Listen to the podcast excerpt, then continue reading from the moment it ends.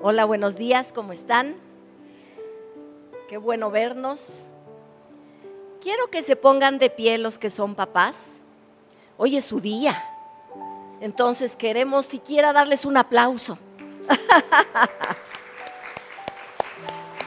Gracias a Dios, a los papás que nos siguen también, que están en su casa y que de alguna forma están ahí sintonizándonos. Muchas felicidades. Pueden tomar su, lugar, por favor. Gracias a Dios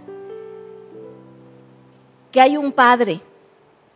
Los padres, a veces pensamos que solamente la mamá es la del papel importante, pero el papá es fundamental para que un hijo crezca y crezca sano, de espíritu, alma y cuerpo. Es fundamental cuando hay un papá en la familia o cuando tienes un papá, hay que festejar. ¿Ok? Que Dios los bendiga y que tengan ese sentido, que puedan desarrollar ese sentido de trascendencia que Dios nos puso a cada uno. Una vez viajando, fuimos Raúl y yo, no me acuerdo, pero teníamos, íbamos a ir a, compartir con matrimonios, algo así. Y llegamos a un hotel, y ya ven que cuando llegas a un hotel, el señor que lleva las maletas te dice, ah, aquí está el baño, la televisión, y la prende y todo eso, ¿no? Y prende la televisión y la deja ahí en lo que nos decía toda la explicación y ya se iba. Dejaba las maletas y se iba. Y me llamó la atención ver un programa que estaba en Discovery, de un matrimonio que tenía mucho dinero. Este matrimonio había convocado a psicólogos, coach de vida, financieros, diseñadores de imagen, modistas, todos los que se dedicaran a, a, la persona y a proyectarla. Eran como 20 personas de los más afamados este, profesionales. Este matrimonio, ella estaba embarazada. Los habían convocado para buscarle un hombre a su hijo, porque querían que ese hijo, desde que naciera, pudiera tener un sentido de trascendencia, de tal forma que todo el mundo los recordara. Eso es lo que pensaban ellos. Todavía no sabían que su hijo iba a tomar decisiones, ¿verdad? Porque los hijos llegamos a tomar decisiones o nuestros hijos también toman decisiones. Imagínense pagar tanto dinero, era una mesa grande donde estaban todos y todos opinando el nombre, no, decía uno, es que cuando hay que ponerle este nombre porque cuando entre a su salón de clases en el kinder, todos van a decir, oh, qué nombre, ¿no? O sea, ya sí. El chiste es que no ganó nadie. La mamá le había gustado un nombre y ese fue el que le pusieron. Qué gasto de dinero, ¿verdad? Todo, ¿por qué creen? Por llegar a trascender.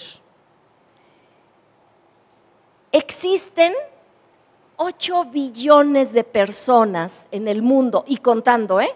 Hay un contador en, en internet donde puedes ir viendo cuántos nacimientos hay por segundo, cuántos en todo el mundo, está el contador a todo lo que da, cuántos decesos, pero a todo lo que da está. Estamos ahorita, 2023, en 8 billones y contando, ¿no? Todavía lo revisé ayer y todavía había otra cantidad ya así como de 700 y tantos mil más, ¿no? Y estamos llegando a los 9. Bueno, entonces, muy, muy, muy, muy avanzado. ¿Se han preguntado qué tan especial puedo ser entre 8 billones de habitantes? ¿Se han preguntado? Fíjense lo que dice Jeremías 29:11. Jeremías 29:11. Pues conozco los planes que tengo para ustedes, dice el Señor. Son planes de bien y no de mal, para darles un futuro, fíjense bien, un futuro y una esperanza. ¿De qué está hablando? De trascendencia. Lo que nos hace especiales a ti y a mí es la trascendencia, que Dios desea regresar a nuestra vida. Fíjense lo que sucedió. Después de la caída de Adán y Eva, ellos se quedan sin ese sentido de trascender. Pero en el ADN de ellos tenían esa imagen y esa semejanza de Dios que es trascender. Entonces, el ser humano desde ahí, lo que ha buscado y como ha buscado trascender es en encontrar fama, el reconocimiento de los demás, el control. ¿Se han fijado que el poder? Dicen que a muchos de los políticos ya no les importa tanto el dinero, sino el poder. Esa es una forma humana de buscar la trascendencia. El dinero, pensando que con eso se trasciende, cuando lo único que sucede es que son unas peleas de aquellas y que el dinero se va en un segundo. Pero el sentido de trascendencia que debemos desarrollar significa que nuestra vida tenga sustancia, darle peso a nuestra vida. ¿Cómo es esto? ¿Darle un propósito? ¿Un sentido? Y un destino. Eso es, esa es la trascendencia. ¿Quién eres? ¿Por qué estás aquí? ¿Y hacia dónde vas? Tres preguntas fundamentales que se han quebrado la cabeza por años para contestarlos. Pero ¿qué significa trascendencia? ¿Qué significa trascendencia? Fíjense bien, ahorita va a aparecer ahí en, en, en la pantalla.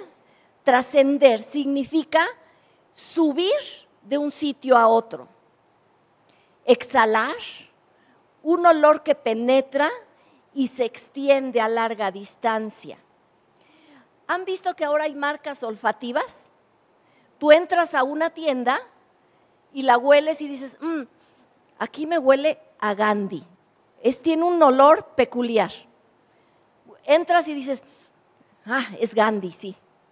Ese es trascender. Están buscando eso, precisamente. Este, en algunas tiendas tienen un olor muy particular. Esa es una marca porque busca trascender, ¿ok? Exhalar un olor que penetra y se extiende a larga distancia. Empezar a ser conocido. Empezar a ser conocido. Ese es trascender y traspasar los límites. ¿Qué es lo que hace dentro del ser humano este sentido de trascendencia? Impulsa a sacar de dentro lo que se piensa que no se tiene. ¿Es que yo no sirvo para eso? ¿Han escuchado alguna vez? ¿O lo has dicho? Ay, no, no, no, no, no, no, ni me digas eso porque yo no sirvo para eso. ¿Cómo sabes? ¿Sí? Y responde a las preguntas que les decía hace, hace un momento. ¿Quién soy? ¿Para qué estoy aquí? ¿Y hacia dónde, va, hacia dónde voy? ¿Sabías que hay personas, o la mayoría, pueden llegar a morir sin saber esto? Se les fue la vida, o se nos fue la vida, o se nos está yendo la vida, sin saber solamente viviendo como se pueda, buscando trascender, pero de una forma equivocada. Yo voy a tener dinero como sea. Yo voy a llegar a la meta como sea. Yo quiero que me reconozcan como sea. Y si no podemos llegar, viene la frustración, ¿verdad? Porque sabemos que en la pirámide humana solamente algunos llegan a ser rockstar, a ser financieros, a ser reconocidos, solamente algunos. Entonces, la mayoría da por hecho y dice, pues ya, yo ya, así ya nada más voy a ir viviendo ahí como se pueda y ya. Pero eso no es lo que Dios quiere, ni para ti ni para mí. Les voy a contar dos historias que son las dos maneras de pensar que podemos tener a este gran reto. No sé si dentro de ti haya algo que te dice, es que hay algo más para mi vida, no sé.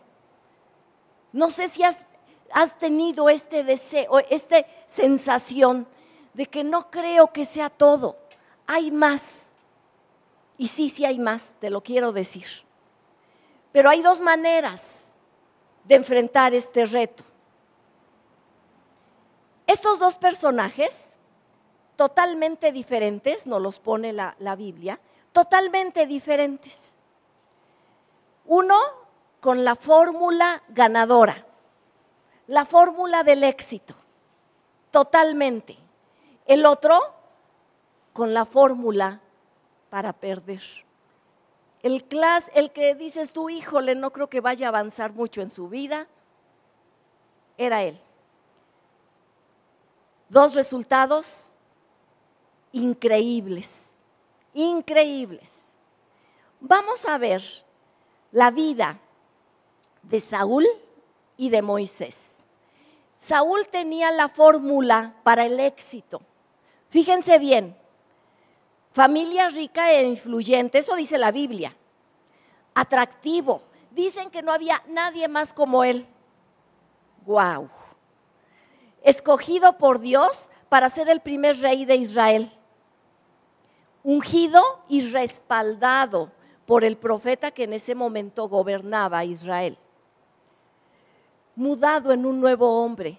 ¿A quién le gustaría que de repente fuéramos diferentes así? Ay, a mí sí me encantaría, ¿eh? así ya no le lucharíamos tanto por el cambio, pero a él le pasó eso, fue diferente. Y es Moisés, con la fórmula para el fracaso. ¿Saben de las cunitas de estas que se llaman Moisés? Viene por él, ¿ok? Familia común. Dice, dice la narración, había un hombre y una mujer, aquí, aquí lo tengo, dice, un varón de la familia de Leví fue y tomó por mujer a una hija de Leví. En otras versiones dice, un hombre y una mujer se casaron. ¿Ya? Común así, como muchos. No era una familia, fíjense lo que dice de Saúl. Había un hombre rico e influyente llamado Cis, de la tribu de Benjamín. Su hijo Saúl era el hombre más apuesto en Israel. Era tan alto que los demás apenas llegaban a los hombros. El más alto apenas le llegaba al hombro.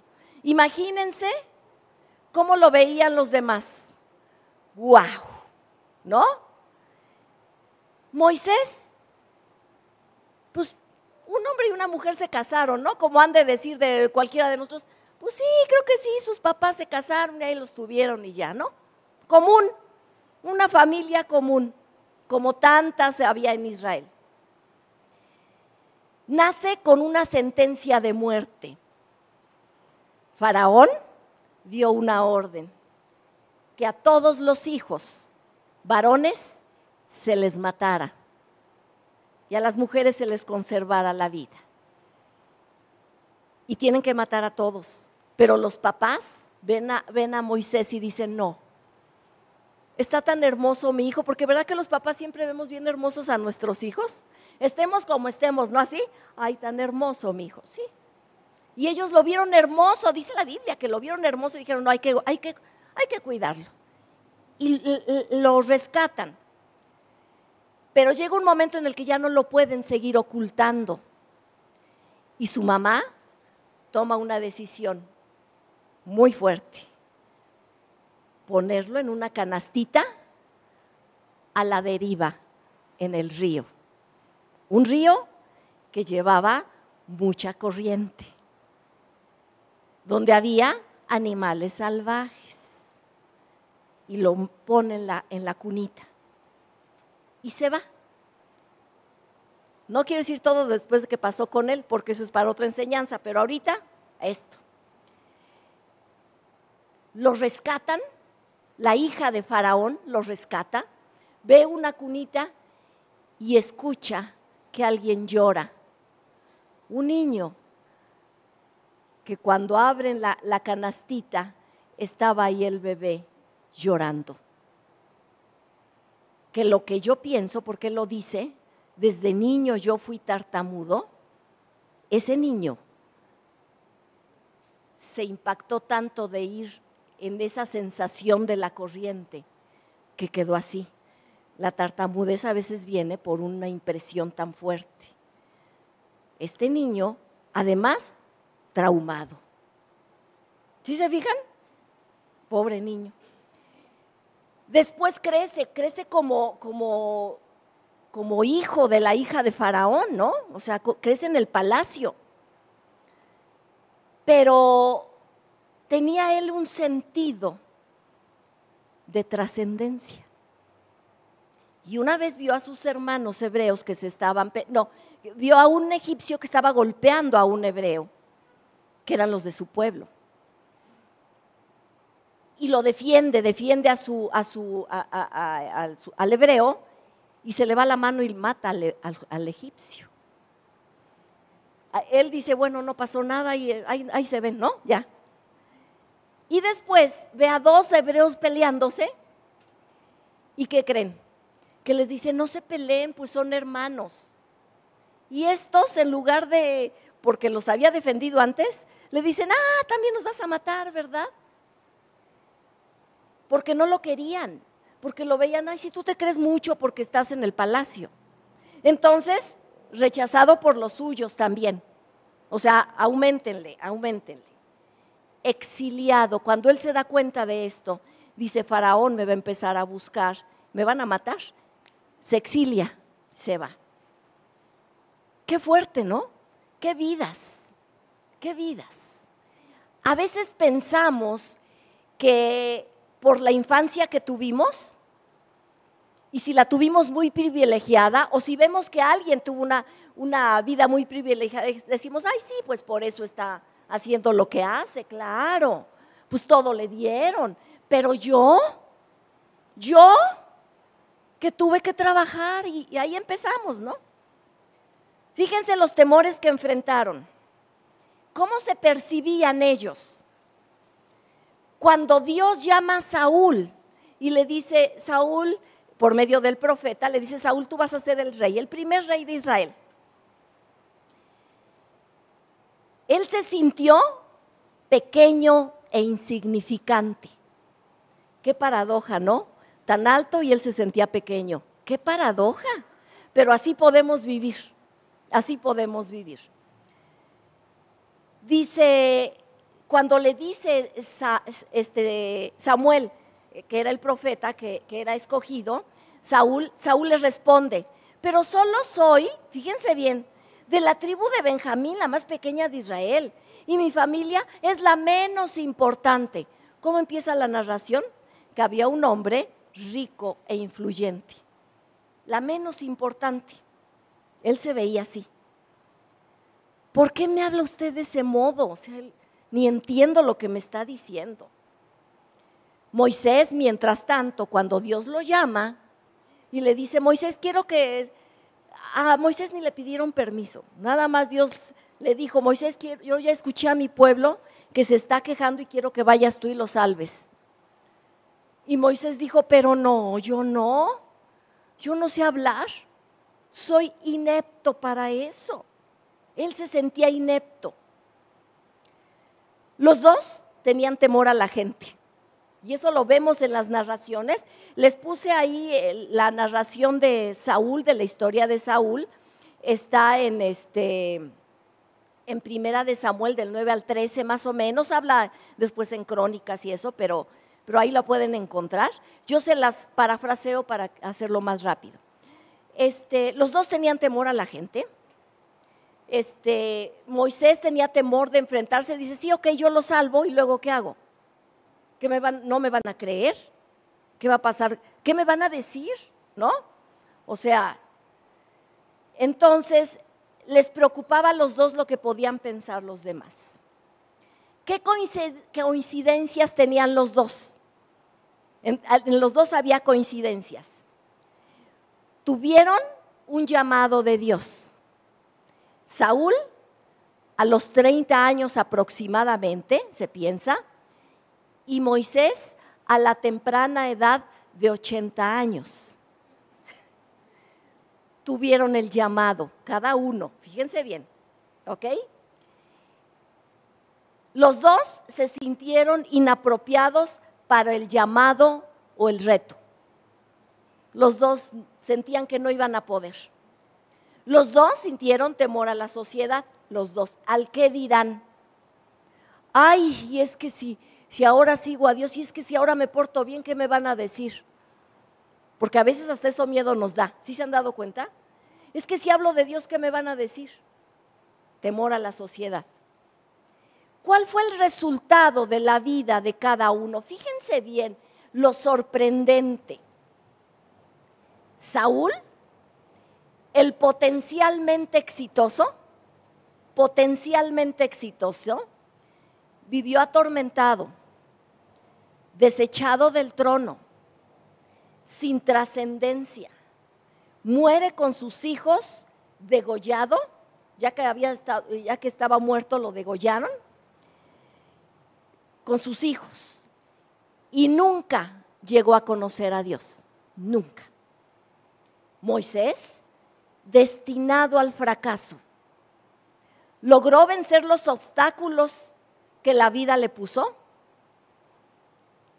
conocido como profeta, legislador, libertador, caudillo de Israel. Conoció a Dios cara a cara. ¡Wow! ¡Wow! Y trasciende hasta hoy. Si se conoce la Biblia o no, se conocen las cunitas que se llaman Moisés. Trascendió hasta hoy. Dos vidas completamente diferentes, con resultados completamente opuestos. ¿Sí se fijan? Los resultados compartiendo los temores que todo ser humano experimenta cuando estamos aquí. Yo no voy a poder, no lo voy a lograr. ¿Y qué dirán los demás? Dos temores que son los que acaban. De Moisés, fíjense bien lo que se dice antes de morir. Deuteronomio 34, 7, dice, era Moisés, fíjense bien lo que dice, de edad de 120 años cuando murió. Sus ojos nunca se oscurecieron ni perdió su vigor.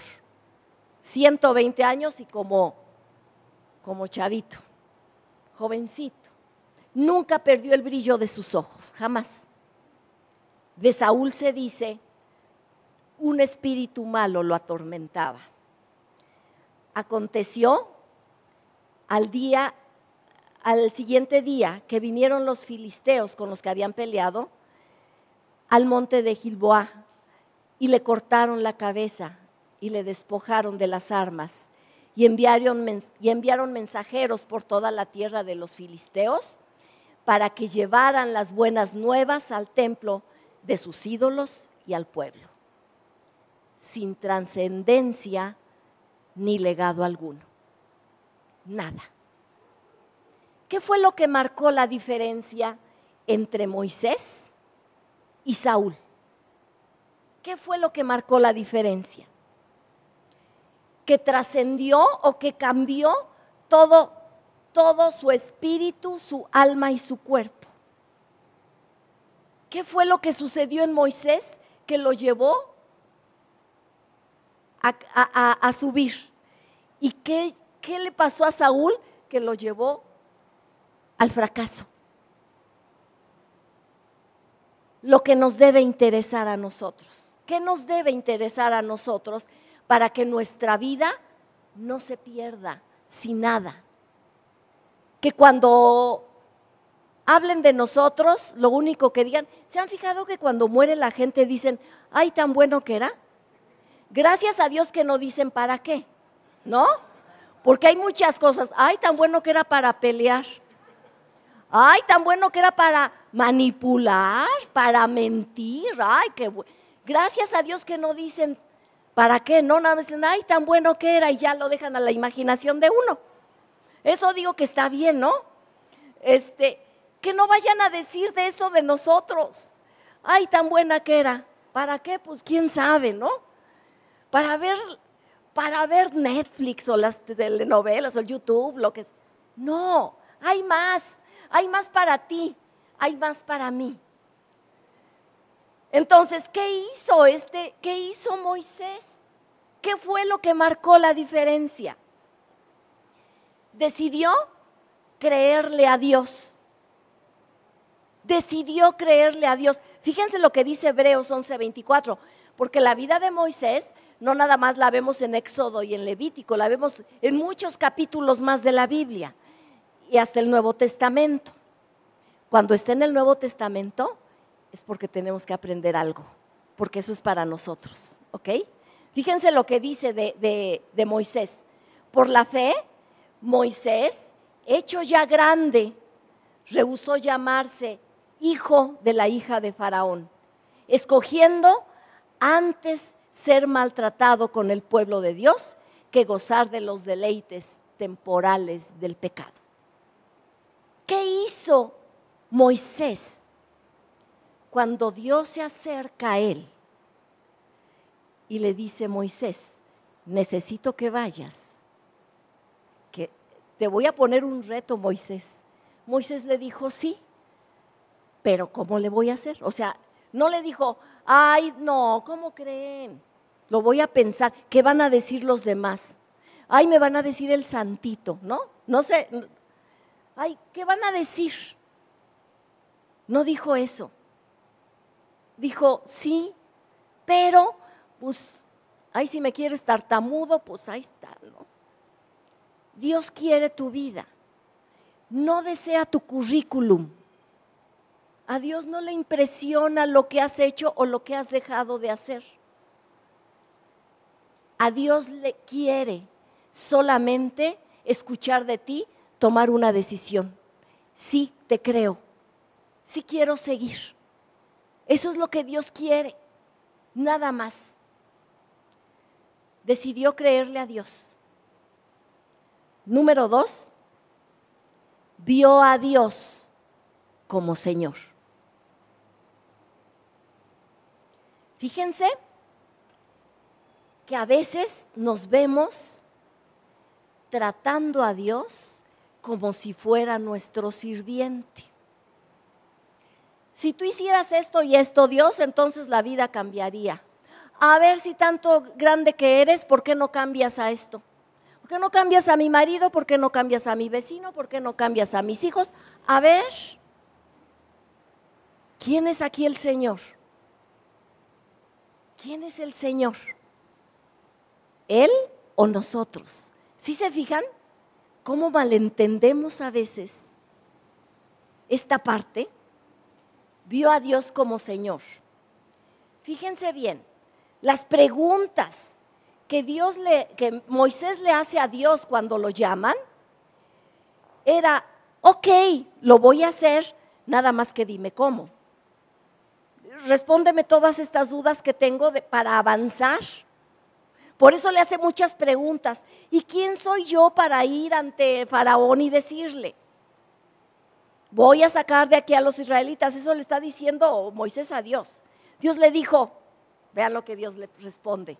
Me encanta cómo es Dios. Moisés, yo estaré contigo. Punto.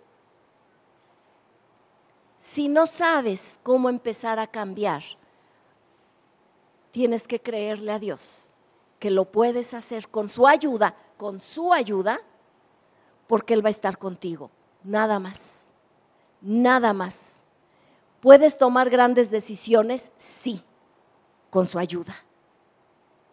¿Y esas decisiones pueden trascender? Sí, con su ayuda. Pero cuando te estoy hablando de, tomar decisiones, no te estoy hablando de que ya tengas la decisión en tu mente y nada más le digas a Dios, ay Señor, ay bendíceme. Ay bendíceme mi decisión, ay Señor, es que yo te, tengo tanta fe en ti. ¿Sabías que esa no es fe? Esa no es fe. Eso es tratar de manipular a Dios. La fe es adaptar nuestra vida a lo que Dios dice. No es adaptar a Dios a lo que nosotros queremos y decimos. Mucho cuidado con esto. Entonces, Moisés tenía muchas dudas como nosotros.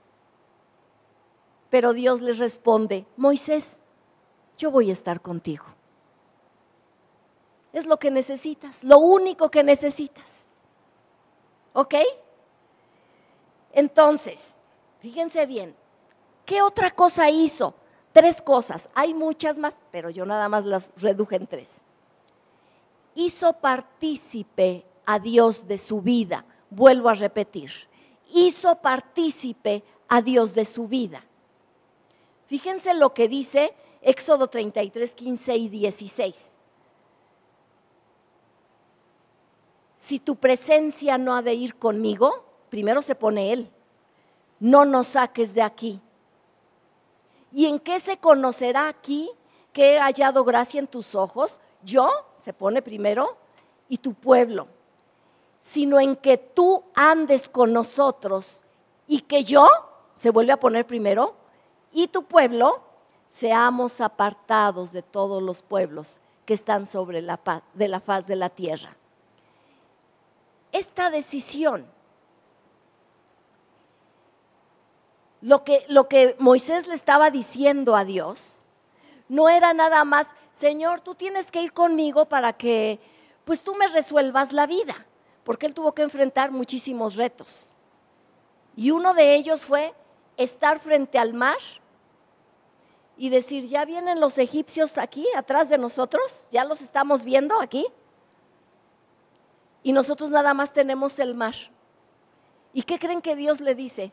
Moisés, ¿Por qué me preguntas a mí? Extiende tu vara y ya, punto. ¿Sí me entienden? No era para que, este, Dios, tú me vas a resolver la vida. No, hay retos que nosotros los tenemos que, que enfrentar. Eso no nos los va a quitar Dios. ¿Ok? Lo que lo está pidiendo Moisés cuando le está diciendo, tienes que ir con nosotros, fíjense bien, le, está, tú tienes que ser partícipe de mis grandes alegrías, pero también de mis grandes preocupaciones, de mis miedos, de mis rebeldías y de mis enojos también. Porque yo estoy dispuesto a que tú me corrijas, a que tú me guíes y a que tú me digas por dónde tengo que irme. Y yo estoy dispuesto a sujetarme a tus decretos. Eso es lo que Moisés le estaba diciendo cuando le dice, si tú no vas con nosotros, pero se fijan que primero le dice, si tú no vas conmigo, ¿cómo lo voy a hacer yo? Yo, porque tiene que empezar por nosotros. No pienses que todo eh, tu alrededor tiene que cambiar para, para que tú estés bien. No pienses eso. Quienes tenemos que cambiar somos nosotros y entonces todo empieza a tomar forma. Mientras queramos cambiar a los demás, nos vamos a desgastar y nos vamos a frustrar. Entonces, Moisés quiso hacer partícipe a Dios de su vida. Moisés descubrió en esa decisión cómo darle sentido y peso a su vida y que eso iba a suceder en tanto él decidiera depender de Dios. La pregunta para nosotros, ¿qué vio Dios en ellos? En Saúl y en Moisés. ¿Qué vio? ¿Su currículum? ¿Qué vio? ¿Qué ve Dios en ti? ¿Te has preguntado eso? ¿Qué has visto en mí? ¿Por qué, ¿Por qué he escuchado la palabra? ¿Por qué? ¿Por qué? ¿Por qué me buscaste? ¿Por qué? Porque el que estemos aquí no es casualidad, todos lo sabemos. ¿Qué ve Dios en ti? ¿Qué está viendo Dios en ti? Les voy a dejar un momento para que le piensen, ¿eh? porque esto es trascendente. Así es que piensa, ¿qué ve Dios en ti? Ay, es que he sufrido mucho en la vida. No. Ay, es que yo siempre en realidad he buscado a Dios, como decía Marcia. Ah, así y así en el fondo, en el fondo yo buscaba a Dios. No. Porque dice la Biblia que no hay ni uno que busque a Dios. Entonces, eso es una mentira. ¿Por qué Dios ponía un deseo para que lo buscaras? ¿Por qué? ¿Qué vio Dios en ti? Respuesta. En ellos vio dos vidas con el potencial de ser transformadas por Él. Y es lo mismo que ve en ti y que ve en mí. Dos vidas o vidas con el potencial para llegar a ser otros totalmente diferentes a lo que somos. ¿Qué podemos aprender de estas dos historias? Número uno, no importa cuál sea tu pasado, ya sea que naciste en una familia privilegiada o una familia común Así un hombre y una mujer se casaron y ahí tuvieron unos hijos y ya. A lo mejor a Dios le importa la decisión que tomes cuando Él te llame. Y cuando hablo de llamado, hablo de lo que tú sabes que se tiene que cambiar. Cuando Dios te dice, tienes que cambiar tu vida. Ese es un llamado de Dios para la transformación de tu vida. Cuando Dios te dice, no puedes seguir repitiendo los mismos patrones dañinos que hay en tu familia. Ese es un llamado. Cuando Dios te dice, tienes que ser valiente y enfrentar lo que estás viviendo. Ese es un llamado. Tienes que tomar decisiones. Ese es un llamado también. Tienes que dejar eso que te está haciendo daño. Ese es un llamado. Porque ¿saben qué? Siempre nos vamos a sentir, es que no voy a poder. Pero la respuesta de Dios es la misma que le dio a Moisés. Yo voy a estar contigo.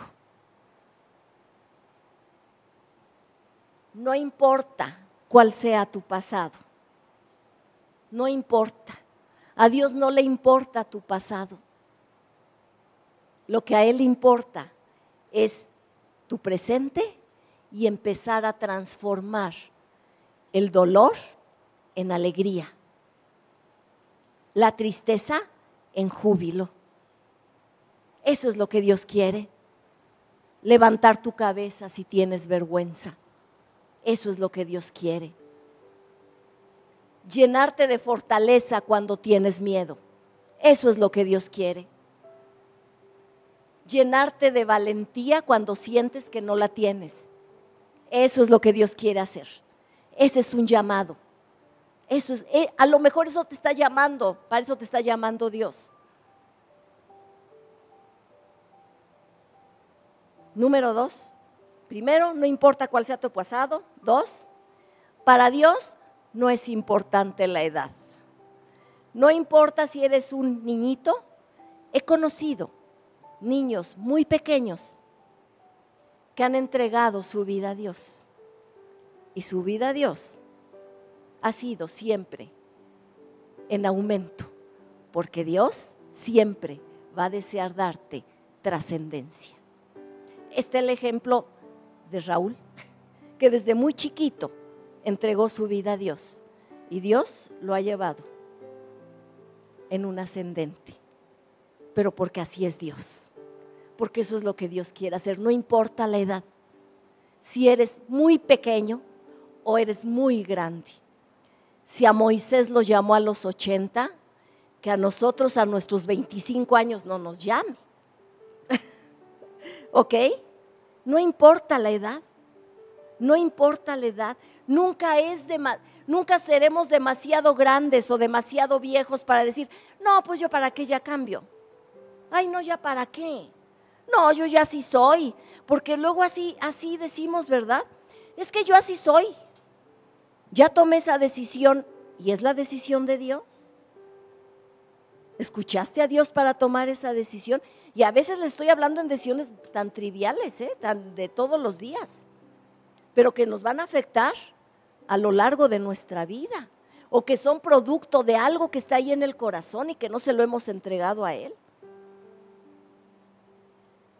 Entonces, para Dios no es importante la edad.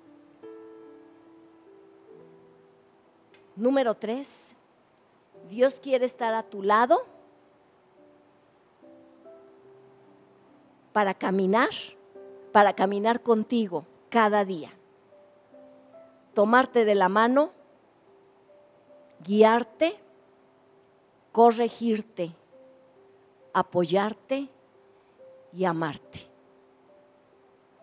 Las grandes necesidades. No sé qué decisiones estés tomando, pero si no están, si no has escuchado a Dios para tomar esas decisiones, lo más seguro es que no sean trascendentes y que se diga de ti tan bueno que era, nada más, o se diga de mí. ¿Estamos? Siempre ante una de las dos posiciones ¿La de Saúl o la de Moisés? ¿Cuál quieres? ¿Cuál quieres? Saúl siempre, siempre lo que prevaleció en su mente es yo no puedo y yo soy inferior a todos. Cuando lo coronan rey, cuando lo coronan rey, unos no lo honraron y eso era penado no lo honran. Y dicen, ay, este, no, hombre. Porque siempre hay envidiosos y como lo veían guapo, ¿verdad? Y rico, decían, ay, sí se cree mucho, de seguro. Y este, y no lo honran. ¿Y qué creen que dice? que, lo que dice de Saúl. Él disimuló. Se hizo como que no, no pasó nada. ¿Sí se fijan? Tan mal se sentía con él mismo que nunca quiso trabajar en su interior. Jamás. Dios, la transformación que Dios desea hacer para darte trascendencia es empezar dentro de ti. Dentro de ti. ¿Por qué actúas como actúas? No te acostumbres, no eres tú. Hay algo más para ti. No es la persona que Dios quiere que seas. Hay más, pero sí tenemos que exponernos a Él. Si te enojas, ¿por qué te enojas? Si no, si no obedeces una instrucción, ¿por qué no lo haces? Si manipulas, ¿por qué manipulas? ¿Sí me entienden? Eso fue lo que Dios empezó a tratar con Moisés. Cosas de esas que están guardadas y que nadie conoce, nada más nosotros. Podemos estarnos preocupando y nos puede estar acabando la preocupación y nosotros, ay, todo está bien, maravilloso, precioso, hermoso. Y por dentro consumiéndonos, pero no vamos con Dios y le decimos, me estoy muriendo de miedo. Y me siento así, no lo hacemos. Eso es lo que Dios quiere. Eso es lo que Dios quiere hacer en tu vida y en la mía. Tocar cosas de fondo que son las que nos han complicado la vida. ¿Por qué creen que se equivocó Saúl tanto? Hay más en la historia de Saúl y en la de Moisés. Pero Saúl se equivocó, no le daban una instrucción, hacía lo que quería, este, se movía por lo que los demás le decían o por la presión. Hizo ¿Por qué creen? Porque no metió a Dios en su vida, porque no se adaptó a las normas de Dios. Dijo, yo, esta es mi vida de fracaso, de, de pues soy bien pobrecito, aunque no lo era, ya vimos, no lo era. Pero él se veía así. Y esa forma en la que te ves es la que Dios quiere transformar. Porque no es lo que Dios desea, hay más. Dios te quiere llevar. Yo siempre pensé que nunca iba a poder hablar ante la gente, de verdad, de verdad. Raúl lo sabe y ha visto a mí cómo, cómo Dios me ha llevado. Dios siempre empujándome. Dios siempre empujándome. Y yo siempre, no, mejor a otro. Es que hay mucha gente, ¿a poco no? Que así nada más se paran y ya dicen todo bien bonito. Pero yo no. Yo no soy así. Pero Dios me ha puesto porque Él ha querido. Porque Él ha querido. ¿Ok? Dios quiere sacar de ti lo que piensas que no está lo que piensas que no tienes. Eso es lo que Dios quiere sacar de ti. La verdadera trascendencia es cuando sabemos que no nos podemos separar de Dios como hizo Moisés. Si tú no vas conmigo, yo no puedo enfrentar el mundo. No puedo. No en mis fuerzas. No como yo quiera. Yo ya no quiero. No quiero seguir así. Eso fue lo que le dijo Moisés. Tal vez tu llamado, como les decía, sea a cambiar tu manera de vivir. Tal vez. Porque en ese cambio de vida que creen, siempre va a tocar a los demás. Siempre. Siempre. Moisés tocó a todo un pueblo y hasta la fecha se sigue recordando. De Saúl quién sabe. Sus huesos dicen que los llevaron no sé a dónde y lo enterraron y ya. Punto. Hasta ahí. Era tan bueno, ¿verdad? Era tan bueno. Nunca dijeron para qué, para desobedecer de seguro. Pero si se fijan, si se fijan, Dios quiere llevarte a más. No conformes tu vida, no te, no te adaptes y decir es que yo soy buena persona. Es que yo tengo mucha fe, porque confundimos tanto el pensar que tenemos fe, porque decimos que yo tengo mucha fe en Dios, que va a ser lo que yo le estoy pidiendo. Esa no es fe.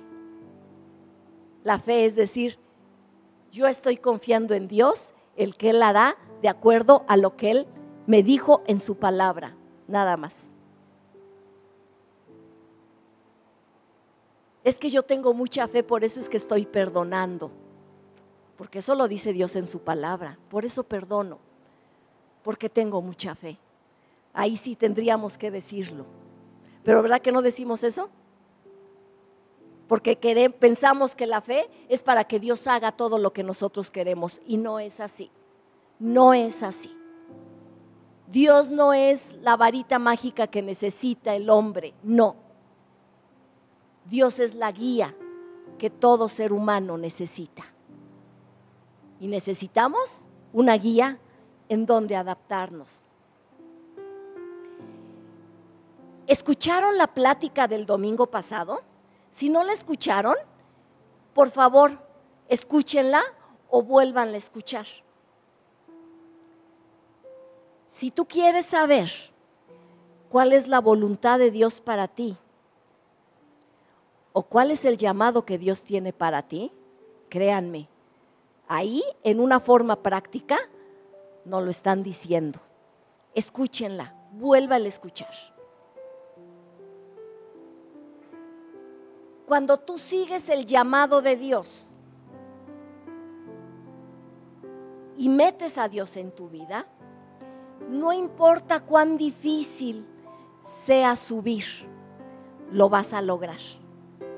No importa si, si no te sientes apto.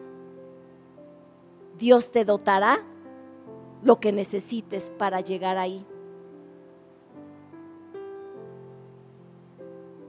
Y entonces podrás contestar quién eres, para qué estás aquí y hacia dónde vas. Dios quiere darte un destino. Y un destino va más allá que nada más cumplir una meta aquí. Hay más. Dios quiere darte un destino y que tú tengas en tu mente esa, e, ese, esa, e, ese, ¿cómo puedo decirles? Esa conciencia de que hay un destino para ti, que no se va a acabar. Hay más, hay más para ti, para mí. Decídete a trascender. tenemos que ser valientes y que la vida que Dios nos dé, agarrados de su mano, tenga sentido y tenga peso. Eso es lo que Dios quiere. Tómate de la mano de Dios. Dile que sí. Dile sí. Yo quiero que tú sea el que dirija mi vida. Yo ya no. Ya no. Con eso, fíjense bien, ¿cuál hizo la diferencia de Moisés y de, y de Saúl? Los dos enfrentaron retos, presiones de la gente, enojo de la gente, tuvieron que enfrentar guerras, tuvieron que ir a pelear. Pero ¿cuál fue la diferencia? Que Moisés se tomó de la mano de Dios. ¿Siguió peleando? Sí. Tuvo que enfrentar retos, sí, a la gente, claro. Tuvo que hablar con la gente, sí. Dar testimonio de lo que él era, también. Pero de la mano de Dios, ¿verdad que es diferente? Saúl no. Saúl lo hizo solo, siempre solo. Y con una fórmula para ganar, su vida se perdió. Como el agua, dice la Biblia que como el agua en, en la tierra o en la arena se evapora, se acaba. Así fue la vida de Saúl. Pero Dios quiere darte una vida como la de Moisés. Lo único que necesita es tu decisión. Tu decisión. Es lo único que Él necesita. Yo quiero, si tú no vas conmigo, yo no voy. Yo no voy. No voy a ir. No enfrentes cada día sola, no la enfrentes. Tienes que tener una conciencia de que ahí está Dios. ¿Saben por qué a veces mentimos? Porque no tenemos la conciencia que Dios está con nosotros. ¿Saben por qué manipulamos? Porque no tenemos la conciencia de que Dios está con nosotros. ¿Saben por qué nos enojamos? Porque no tenemos la conciencia de que Dios está con nosotros. ¿Saben por qué desobedecemos? Porque no tenemos la conciencia de que Dios está con nosotros. ¿Saben por qué nos preocupamos? Porque no tenemos la conciencia de que Dios está con nosotros. ¿Saben por qué viene la ansiedad? Porque no sabemos que Dios está con nosotros. Tenemos que desarrollar esa conciencia. Dios, no voy a enfrentar este día si tú no estás conmigo, como lo hizo Moisés. Yo quiero que oremos. Tú dile con tus palabras lo que le tengas que decir. Todos sabemos hasta qué punto nos hemos, hemos tomado sus, sus, sus decretos y los hemos seguido. Nosotros lo sabemos. O nosotros sabemos lo que obedecemos, lo que hemos obedecido y lo que no. Nosotros lo sabemos. Pero Dios quiere que tú se lo digas. Porque Él quiere tomarte de la mano y escucharte. ¿Saben qué? Dice la Biblia que Moisés platicaba con Dios cara a cara, como con un amigo. Así. Eso es lo que Dios quiere de ti y de mí. Fracaso, sí. Que te dé vergüenza también. Sí. Sí, hay decisiones que tomamos que nos dan vergüenza, sí. ¿Hay cosas que hacemos que nos apenan? Sí. esas díselas a Dios. Él está dispuesto a escucharte, tomarte de la mano y sacarte adelante. Dios quiere hacerlo. Dios quiere hacerlo. Vamos a orar, ¿sí? Dile a Dios lo que le tengas que decir. Padre, gracias, gracias primero por fijarte en nosotros.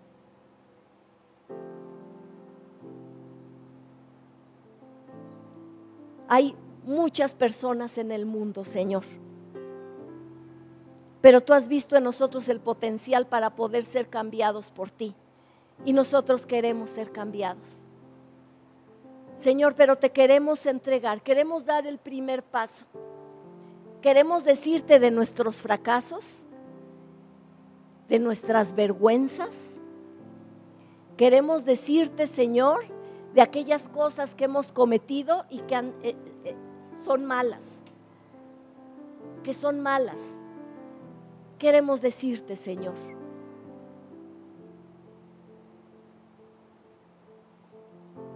porque tú eres nuestro amigo y queremos hablarte y decirte cuánto te necesitamos. Gracias Padre, gracias Señor, gracias Señor, gracias por amarnos y por querernos transformar. Muchísimas gracias.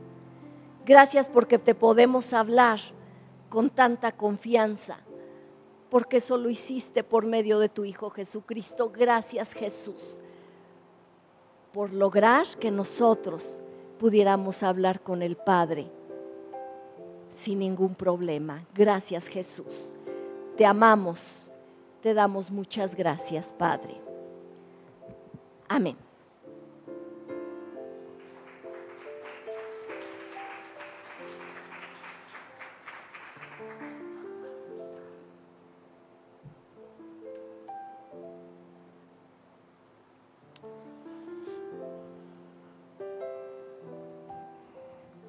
No sé qué tanto captaste o si lograste entender mucho de lo que hoy escuchamos, pero va a ser muy bueno que vuelvas a escuchar. Yo, yo necesito volver a escuchar. Hay muchas cosas que, es más, nunca terminaremos de aprender. Y que, y que fue muy claro la importancia del trascender en nuestra vida. Va a ser muy bello si cuando ya no estemos en la tierra se diga de nosotros que en todo momento deseamos caminar con Dios. Y eso lo van a poder decir quienes convivieron y vivieron cerca de nosotros. Se va a poder decir de nosotros que nos equivocamos, pero nos levantamos siempre confiando en Dios. ¿Cuál va a ser ¿Qué, se va a escribir de nosotros o qué se va a decir de nosotros cuando ya no estemos? Eso será trascender. Quiero pedirle un favor a los papás que están aquí, que se pongan de pie, por favor.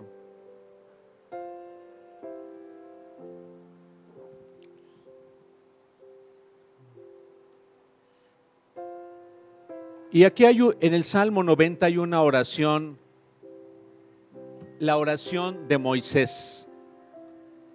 La oración de Moisés, el Salmo 90. Quiero leerles esto antes de dejar el lugar a Oliver. Señor, a lo largo de todas las generaciones, tú has sido nuestro hogar.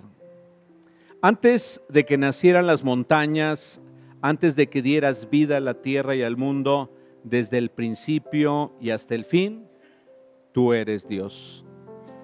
Haces que la gente vuelva al polvo con solo decir, vuelvan al polvo ustedes mortales. Para ti, mil años son como un día pasajero, tan breves como unas horas de la noche. Verso 6. Por la mañana se abre y florece, pero al anochecer, esta se seca y se marchita. Verso 12. Enséñanos a entender la brevedad de la vida para que crezcamos en sabiduría. Verso 14. Sácianos cada mañana con tu amor inagotable, para que cantemos de alegría hasta el final de nuestra vida. Verso 16. Permite que tus siervos te veamos obrar otra vez, que nuestros hijos y nuestras hijas vean tu gloria y que el Señor nuestro Dios nos dé su aprobación y haga que nuestros esfuerzos prosperen. Sí, haz que nuestros esfuerzos prosperen. Ponte de pie, Fren, ya eres papá.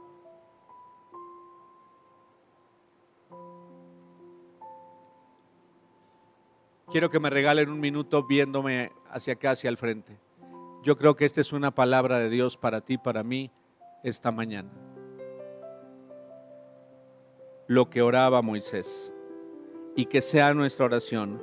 Permite que tus siervos veamos obrar otra vez y que nuestros hijos y nuestras hijas vean tu gloria.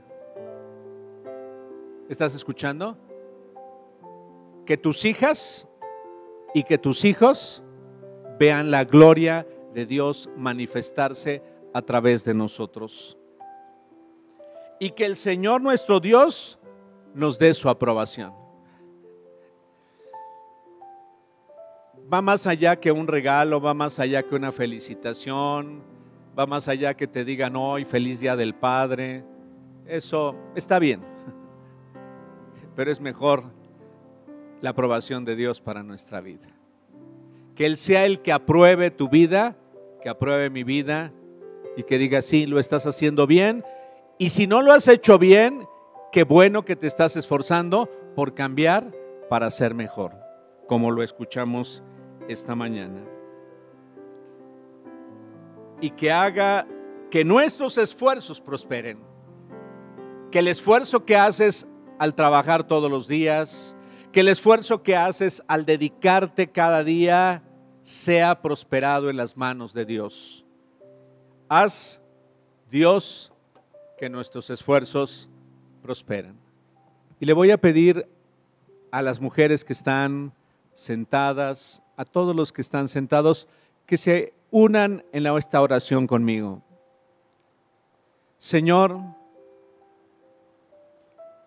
Queremos que tú seas el que nos des la aprobación. De nada sirve recibir felicitaciones, las cuales apreciamos, pero si al final de cuentas no tenemos tu aprobación y no somos aprobados por ti en el día a día, en nuestras acciones, en nuestras decisiones diarias, Queremos contar con tu aprobación todos los que estamos de pie y aún todos aquellos que nos siguen a la distancia.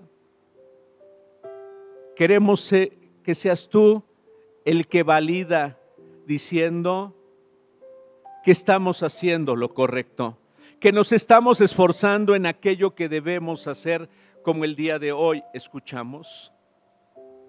Prospera la labor de nuestras manos. Prospera todo el entusiasmo que hay en nuestra vida para levantarnos cada día y hacer nuestras tareas. Prospera nuestra vida y danos salud y fuerza para seguir adelante. Te lo rogamos en el nombre de Jesús. Reconocemos que tú eres nuestro Padre y de ti queremos aprender y depender cada día. Y estamos seguros que si alguien es necesario celebrar cada día es a ti por ser el gran Padre que eres con cada uno de nosotros. Te doy gracias por esta enseñanza que hemos recibido y gracias por bendecir a cada padre de familia que está aquí en esta mañana. Gracias por ayudarnos, gracias por tener misericordia y como lo oraba Moisés, manifestar tu amor inagotable cada día sobre nuestra vida porque si estamos de pie, es por tu gracia. Si es que aún continuamos caminando, es por tu misericordia. te bendecimos y te damos muchas gracias por el mensaje que hemos podido escuchar esta mañana. Que quede sellado en nuestros corazones y que creamos firmemente y tengamos la fe suficiente para creer que contigo todos los que estamos aquí podemos ser mejores. Te bendecimos y te damos muchas gracias por estar con nosotros y estar en nosotros. Gracias por tu bendición para la vida de Eugenia y por el mensaje que has puesto en su corazón para bendición de ella y de todos los que aquí estamos y los que escucharemos este mensaje. En el nombre de Jesús, muchas gracias. Amén. ¿Les pueden dar un abrazo a los papás, por favor, que ven por ahí? Denles un abracito, díganles qué bendición, es que tu vida está siendo bendecida y prosperada y que el Señor nos siga ayudando para seguir adelante. Oli, te dejo el lugar.